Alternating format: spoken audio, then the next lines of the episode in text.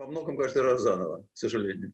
Потому что с тех пор, как э, человек слез с дерева и стал, собственно, человеком, начал с нами с человеком, он переживал э, разные стрессы, в том числе э, глобального порядка очень часто. И это были страшные войны, и страшные эпидемии, все на свете.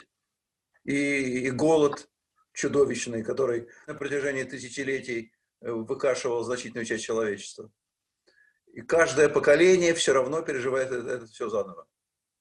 Скажем, если брать нашу страну, наш народ, 20 век выдался ну просто ужасающим, ну кошмарным, чего только не было. Две мировых войны с многомиллионными потерями, гражданская война с многомиллионными потерями, голодомор, репрессии. Господи, ну просто мама моя дорогая. Ну и что? И, и это нас э, чему-то сейчас научило? Нет. Я, например, не чувствую в своих генах, так же, как и вы, вероятно, опыта противодействия каким-то вот э, такого рода катастрофам. Нет. Если сейчас чего бы что-нибудь бы началось там со стороны нашего родного государства, то мы бы это все переживали заново. И поскольку это началось не со стороны сейчас государства, а со стороны, так сказать, некого природного явления под названием пандемия там, или эпидемия, тоже все заново. Человечество переживало и это. Были страшные эпидемии чумы, холеры, оспы. Пол Европы погибало эпидемия черной чумы, 95% смертность. 95% смертность. На самом деле половина Европы, как не бывало. Ну, пока не изобрели э, какие-то лекарства и вакцины особенности, ничего не могли сделать. Поэтому сказать, что есть какой-то благородный опыт, э, благотворный и ценный, нет. Такого опыта, на мой взгляд, нет. Это, знаете, как лагерь, о котором писал Шаламов, что в лагере ничего хорошего нет, вообще ничего. И в опыте лагеря нет ничего хорошего, все, все только плохое.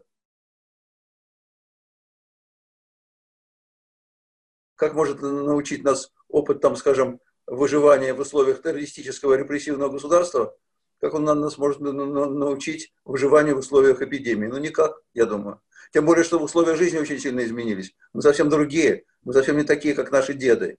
Мы живем в совершенно других условиях. Мы привыкли к другому быту значительно более цивилизованному, более продвинутому. Нам сложно от него избавиться. Вот кусочек этой эпидемии, маленький кусочек, вот, он нас уже напугал уже до смерти. Представьте себе вот какие-нибудь идиоты, которые там ездят по улицам с надписью «там можем повторить» в отношении войны. Какая война?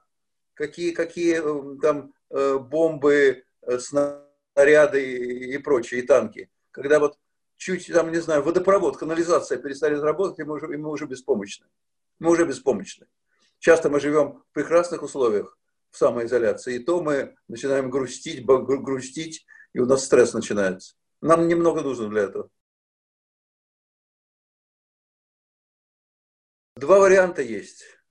Об одном нам сейчас говорят ответственные чиновники Министерства иностранных дел, о том, что ситуация, наоборот, ухудшается как бы, потому что идет, так сказать, борьба за существование в мире, и обостряется эта борьба, и каждый рвет рвет на себя куски и тянет одеяло на себя. Но у меня здесь как раз оптимистический прогноз. Я считаю, что, скажем, те милитаристские акценты, которые в последнее время ставились в мировой политике, они сейчас в значительной степени ослабеют, потому что ясно, я повторяю еще раз, что даже той вот маленькой, маленького сходства с войной, которое у нас сейчас есть, уже достаточно для того, чтобы понять, что мы к ней не готовы. Мы, я имею в виду не только нашу страну, а весь мир, не готовы. Абсолютно. Это не, не то, что нам нужно. Поэтому вот это вот э, веселое подражание каким-то электронным страшилкам, когда война не страшна, когда война это только по телевизору, война это пив-пав, а на самом деле замечательная наша победа, всегда гарантирована, с кем бы мы ни сражались. Это сейчас, на мой взгляд, сойдет на нет. Сейчас будет усталость от этих нескольких месяцев ограниченного существования, в том числе и в бытовом смысле, в материальном смысле. Я думаю, что это будет послужит опытом для человечества, в том числе и для граждан нашей страны. Э, я думаю, что вот настроение милитаризма, они ослабеют как раз. И я надеюсь на то, что отношения международные улучшатся. Может быть, это идеалистическое представление, но мне представляется, что оно обосновано. Сама стрессовая ситуация выявляет не лучшие черты, конечно же. Всегда. Когда начинается борьба за существование – то борьба идет э, э, за счет э, ближнего. Борются люди друг с другом. Это, к сожалению, древнее как мир правило. оно не выявляет лучшие качества, а выявляет худшие. Агрессию, страх – это всегда не лучшие качества человека, которые в нас дремлют под достаточно тонкой цивилизационной пленкой. И в любой ситуации вот такого стресса и опасности они выходят наверх. Не лучшие качества выходят. Лучшие тоже выходят, такие как мужество там, у кого оно есть, благородство у кого оно есть. Но в массовом порядке, конечно, выходит, выходит агрессия, ксенофобия, страх. Это все имеет место.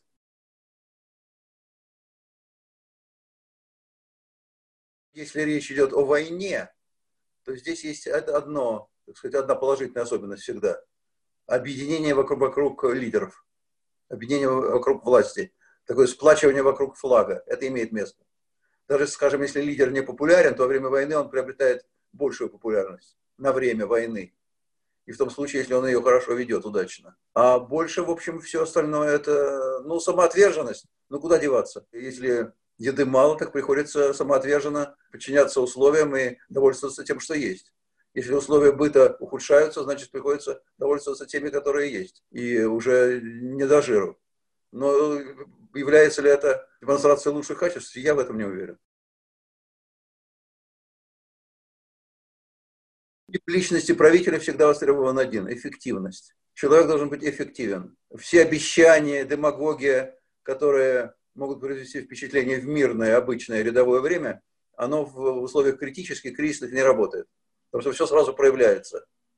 Никакие обещания не, не, не, не берутся на слово, на веру, потому что сразу же, ну, ты обещаешь, делай. В этом смысле э, такие кризисные ситуации, они очень прозрачные в смысле проявления качеств лидеров.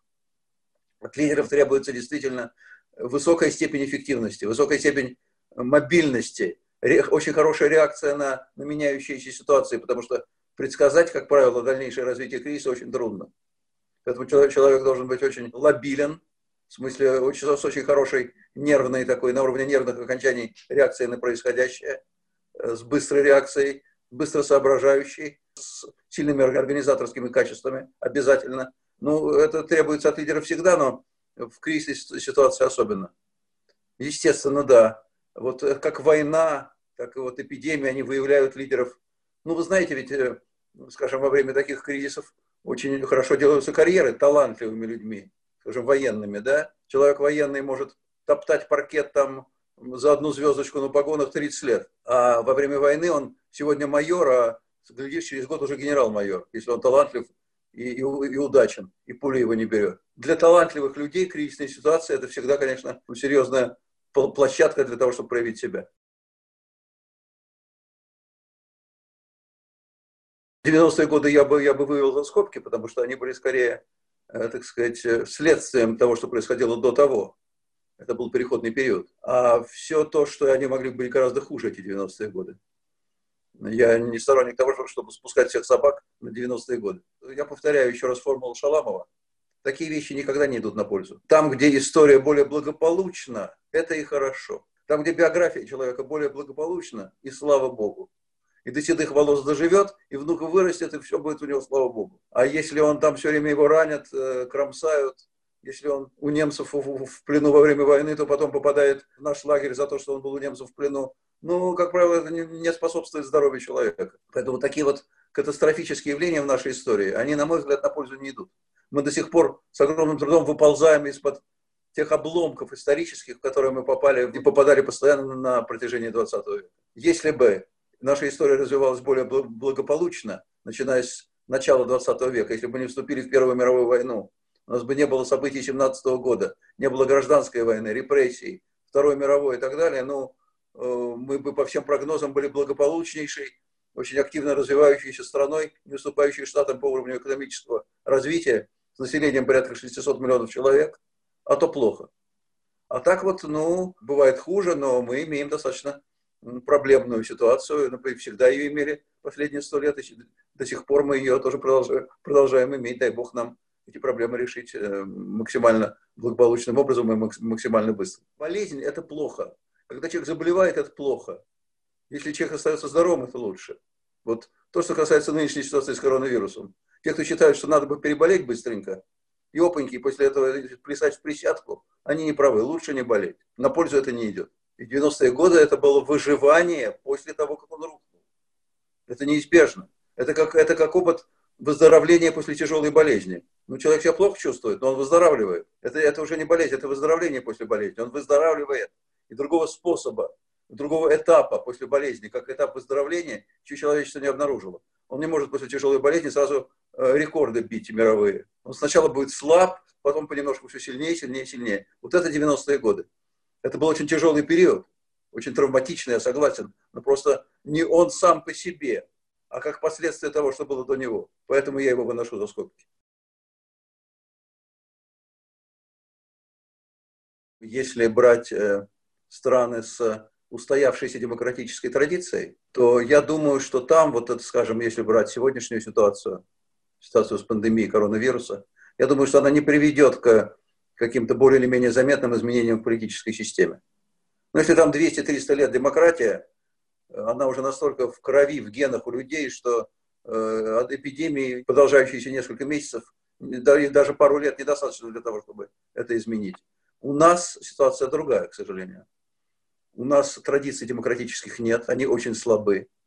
Последние годы они без всякой эпидемии, в общем, э, не так, чтобы сильно себя показывали эти традиции, слабые. Скорее мы склонялись последние годы к, понемногу к авторитарному режиму, и, конечно, э, эпидемия, которую мы сейчас переживаем, она эту тенденцию, к сожалению, не сломает, а наоборот, скорее усилит. Потому что разорившаяся в значительной степени часть, часть наших сограждан, а разорится часть среднего класса, не бюджетная, она вынуждена будет прильнуть к государству. Вынуждена будет упасть в объятия государства. Даже если эти объятия будут не слишком теплыми и не слишком гостеприимными, все равно упадет. А это будет значить, что усиливается влияние государства, усиливается влияние бюрократии, усиливается влияние авторитарных тенденций. Вот поэтому мой прогноз именно такой. Мы будем переживать в ближайшие годы именно усиление авторитарных тенденций в нашей стране, которые и без того, я повторяю, себя показывали достаточно сильно. Сейчас, сейчас они будут еще более сильными. Я бы, сказал, я бы сказал опасными, потому что это не то, что нужно нашей стране для того, чтобы она реально, не так, как у нас пропагандистски говорится, а реально, так сказать, вставала на ноги. Соотношение сил, я повторю, не в пользу гражданского общества. Запрос будет, но запрос со стороны слабой части политических сил потому что гражданская часть политических сил, она на данный момент слабейшая. Э, ответом на этот запрос будет, э, я боюсь, э, не то, чего хотелось бы нам увидеть, и не то, что нам хотелось бы ожидать. Ответ будет жесткий. Я не оптимист в отношении того, что будет внутри нашей страны. Я сижу дома, как барсук, и работаю вообще в онлайне. Вот, и терплю, в общем. У меня еще не, не худшая позиция, потому что квартира просторная в достаточной степени. Вот, поэтому не утыкаешься все время в стену. Э, дети сидят за, гор, за городом с внуками. Это тоже приятно, потому что э, сейчас ситуация, когда разные поколения не должны все время физически входить в контакт друг с другом. Это просто физически опасно. Поэтому у меня еще ситуация такая достаточно благоприятная, но, конечно, долгое время ее выдерживать будет сложно. Приходится, как, так же, как и всем, и многим в большей степени, естественно, чем мне, приходится брать себя в руки, сдерживать свои эмоции, наступать на горло своим привычкам. Далеко не всем удавалось справиться с этими временами. Прямо скажем, далеко не всем. Поэтому я не уверен, что я имею право давать советы такого рода. Единственное, что я могу сказать, что всегда больший шанс выжить у тех людей, которые способны поменять, э, скажем так, род деятельности, которые способны не опускать руки, которые способны э, к планомерной постоянной работе. Вот такие люди с нормальной нервной системой и, повторяю еще раз, готовые поменять род деятельности, они стоят твердо на своем. Вот я выучился там, не знаю, на историка, да, условно говоря, на журналиста, на инженера, и, и с места не сойду. Вот если мне не предложат мою работу по специальности, я, я на работу не пойду. Такие люди, конечно, имеют меньше шансов. Люди более ухватистые и более способные поменять род деятельности, поменять место жительства в том числе. Это тоже, кстати, очень важно. То есть люди более легкие на подъем в любом смысле этого слова. Они имеют больший, больший потенциал для, для выживания, конечно. Но это зависит от того, какая будет ситуация в нашей стране. Если наша страна, Бог даст, не закроется полностью, тогда будет проще. Если она закроется, то если победят авторитарные тенденции, тогда, конечно, выживать будет сложнее.